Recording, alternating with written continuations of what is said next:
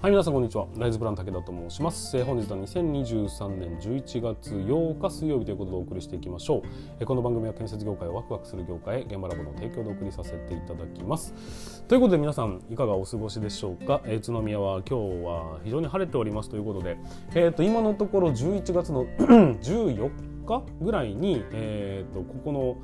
場所を引き上げるというような流れになっておりまして実際はですねそこからそこにこう家族を呼んでちょっと小旅行をさせていただき、えー、と木曜日には北海道に帰るというようなそんな流れになっております、まあ、この暖かい気候に慣れてしまった体が、え、北海道に行って果たしてついていけるのかどうか、まあ、そこは、え、甚だ疑問ではございますが、まあ、いずれにせよですねやらなきゃいけないという部分になりますので頑張っていきたいなっていうふうに思っております。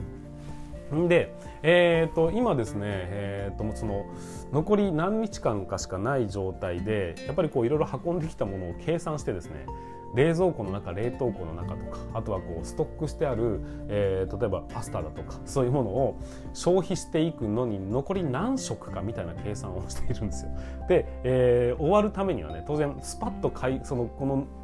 どのん？マンション？マンションというかアパートの一室。ここの中を、えー、きれいにこう物を送り出して到着させなければいけないというような部分もありますのでなかなかですね大変な状況ではありながらやるしかないという感じになっております。でそこに来て今その新規入場者教育の動画についての、えー、なんかこうお話がどんどんどんどん舞い込んできていていろんな意味ですげえ大変だなっていうふうに感じておりますが、まあ、でもね、えー、そういうもんですよね。仕事って、えー、仕事は畳みかけるように来るんです、えー、仕事はできるやつに集まるんです。ということで僕はできるやつなんだというふうにこう自分を鼓舞させていただきまして、まあ、これからもね進んでいきたいなというふうに思っておりますんでぜひね、えーとこれからも現場ラボをよろしくお願いします。そして、え建設業を持ち上げる TV 並びにこちらのね、え、立ち入り禁止の向こう側まだまだ続けていきたいというふうに思っておりますのでぜひぜひ皆さんご協力のほどよろしくお願いいたします。はいということで本日もスタートしていきましょう。皆さん準備はよろしいでしょうか？それでは今日も立ち入り禁止の向こう側へ行ってみましょう。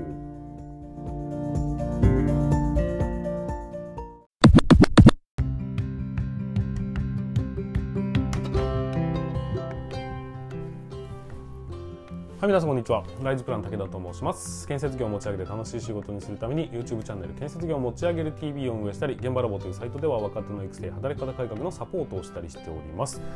はいということで本日もスタートしていきますが今日のお話は何かと言いますと、えー、若者が定着するために一番必要なことって何ですかっていうそんなお話をさせていただきたいというふうに思います、まあ、あくまでお話ししますが僕の主観的な考え方になりますんで、えーとまあ、皆さんにね全て参考になるかどうか分かりませんがでもここって大事だと思うんですよねっていう部分ですので、まあ、ぜひね最後までご視聴いただければなというふうに思います。まあ、今回は、えーと、な何でしたっけ、えーと、質問が 来ましたんで、えーと、定着するために一番必要なことは何ですかっていうことでその時はお答えしたんですけどそれについて少しね深掘りするような形で進めていきたいというふうに思います。で結論からお話ししましょう。えー、と僕が若者がねこの会社に居続けたいというふうに感じるために一番必要な要素は何なのかっていうと上司がえーと、楽しく仕事をしていることこれがですね一番大切なことだというふうに感じております。ちょっと全然、えー、関係ないというか、まあ、少しねエピソードの僕の、えー、記憶をお話ししますと、えー、僕が1年生の時に、えーと、とある所長に、まあ、大先輩なんですけどね、えー、その所長の下について仕事をする機会がありました。で、えーと、クリスマスの時なんですよ。クリスマスの前日ぐらいかな、えーと、その先輩なんか突然ふといなくなりましてですね、えー、と次帰ってきた時にはこの山のようなですねクリスマスグッズみたいなものを買ってきたんです。どうしたんですか？みたいなよしお前飾りつけるぞみたいな明日クリスマスなんだろ？うみたいな。どうせお前はあれだ彼女とどっか行くんだろ？うみたいな 話になって。で結局ですね現場事務所にもう山のようにこう飾り付けをしそして現場事務所の目の前にこうこんこんなでっかい、えーと、クリスマスツリーを飾って、まあ、寒い雪の降る中ですね僕らはイルミネーションを飾り付けてなんかものすごいいろんな飾り付けをしても職人さんは「なんだこれは面白いね」みたいなことを言っていた。そんな記憶があります。まあ、そのね先輩はその後どうなったのかというと,、えーと、たまたま来た、えーと、上司のね年末パトロールみたいなものの時にそのさらに上司の人にすげえ怒られてました。何でしょうか。えっ、ー、とこれはどうしたんだって。いやこれ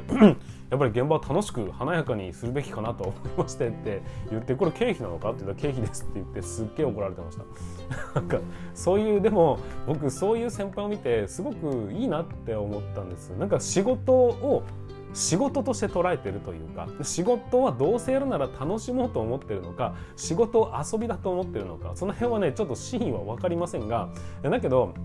この仕事を仕事仕事してないでもう一生懸命やるんだけどもいろんなとこにこう気を使える、えーと、いろんなとこに目を向けられるそしてやりたいなと思った時にやりたいことができるっていうその勇気だとか、えーと、その考え方自体がですね僕は非常にその時なんか勉強になったなっていうふうに思いましたし、えーとこういう所長になりたいとも思ったというそんな記憶があります。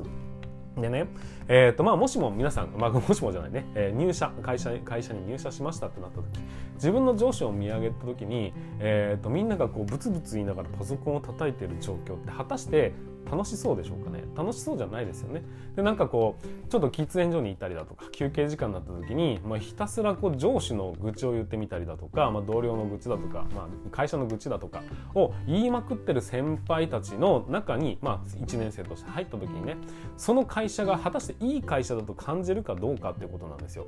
えーと、少なくとも皆さんから見ての先輩というのはもしくは上司というのは自分が行くべき未来なのは間違いない話ですよね。えーと、一生懸命頑張った先に何が待ってるのかっていうのは、まあ、上司を見れば明らかなんです。その上司が楽しそうに仕事をしていないっていう風になった時点でさあ皆さんこの会社に残る理由って何ですかねっていう話になります。お金がいいから時間が、えー、と早いから。でも施工管理の仕事って、えー、と時間的な部分につきましては、まあ、保証できるものじゃないですよね。やっぱり現場は生き物ですんで長く残業する時もあれば、えー、そういうふうな辛い状況ってたくさんあると思うんです。っていうところを考えると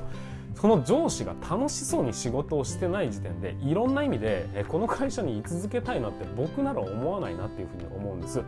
だから、えー、まず一番の条件僕が僕の中でね、えー、定着するためにやっぱ必要なものはお金だよね時間だよね人間関係だよねいろいろあると思うんですだけど僕の中で一番はと言われると結局その自分の上司が自分の行くべき未来が楽しそうにしてるかどうかでこの会社に居続けてもいいかどうかが多分ねだいぶ決まってくるんじゃないかなっていうふうに、まあ、感じたというのがね僕の率直な意見でございます。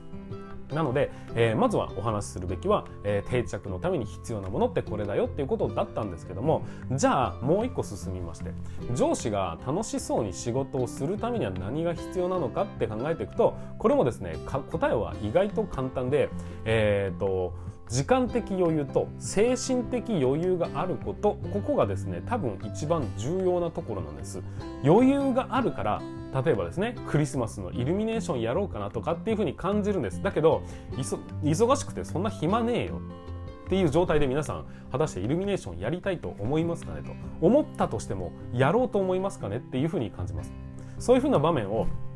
バカだなこの人と思いながらもすごく楽しそうにしているっていうことはつまりですが、えーとまあ、時間的余裕はね現場をずっと流れてるとなかなか難しいのであれば精神的余裕はあったんだと思ったんです。思うんです。だから、えーと、僕ら、えー、先輩側がですね、えー、楽しそうに仕事するための第一条件としてはやっぱり時間的余裕と精神的余裕だというふうに思います。じゃあこの時間的余裕精神的余裕これを生み出すためにはどうしたらいいのかっていうと精神的余裕よりもまずは時間的余裕なんじゃないかというふうに思います。時間的余裕があるから何かにチャレンジしようとか新しいものを取り入れようとか面白いことをやってみようっていう発想アイデアが生まれる生まれてやってみるからこそ基本的な時間時間的余裕があるからそれが生まれます。その生まれたものっていうのがつまりは精神的余裕ということになりますよね。だから何よりもかによりもまずはですね時間的余裕を作り出さなければいけないというふうに思います。でそれによって上司が楽しそうにすることは可能になるんです。じゃあ時間的余裕はどうやって生み出すんですかっていうふうに流れていくと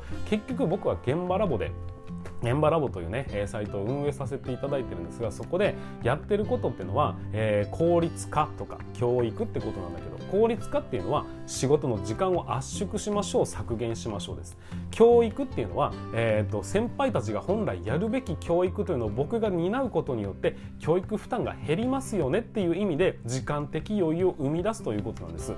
建設業界をワクワクする業界へみたいなねスローガンを掲げて僕は進んでいるんですけども、えー、そのスローガンを掲げる理由っていうのも結局は自分の上司が楽しそうにしない。じゃあ上司はなぜ楽しそうじゃないのか。それは時間的余裕がないからだ。じゃあ時間的余裕を生み出すためにはどうしたらいいのか。今ある業務の中で、えーと、施工管理が絶対にやらなきゃいけない仕事以外はそれは施工管理の仕事ではないというふうに外に出すことが何よりも重要なことだというふうに僕は捉えました、まあ、皆さんがね、えーと、そうじゃないと感じる可能性もなきにしもあらずなんですけども僕はですねまずは時間的余裕を作り出すことが大切であると。大残業してる場合じゃないよね。やっぱ残業はしてもいいんです。してもいいんだけども、えー、度を超えたとか法を犯してまでやるようなレベルではありませんし少なくとも、えーと上司がね楽しそうに仕事をするのラインには乗っからなければいけないということになりますんでその時間的余裕を生み出すべく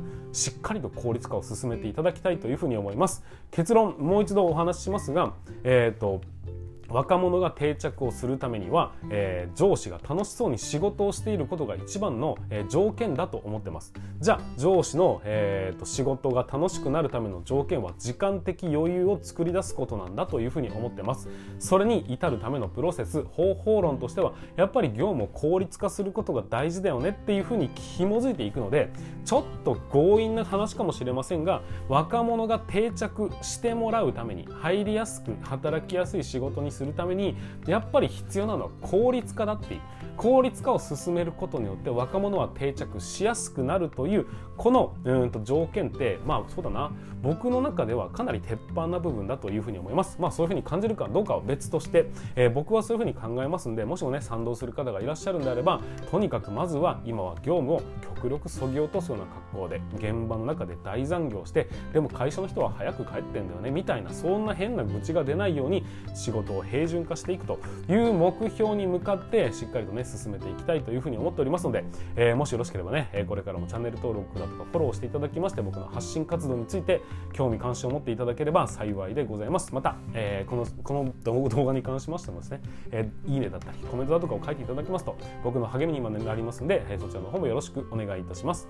はいということで本日も最後までご視聴いただきましてありがとうございました。なんか僕の、え精神論的な部分を、えお聞きいただきまして本当にありがとうございました。また次回の放送でお会いいたしましょう。それでは全国の建設業の皆様本日もご安全に。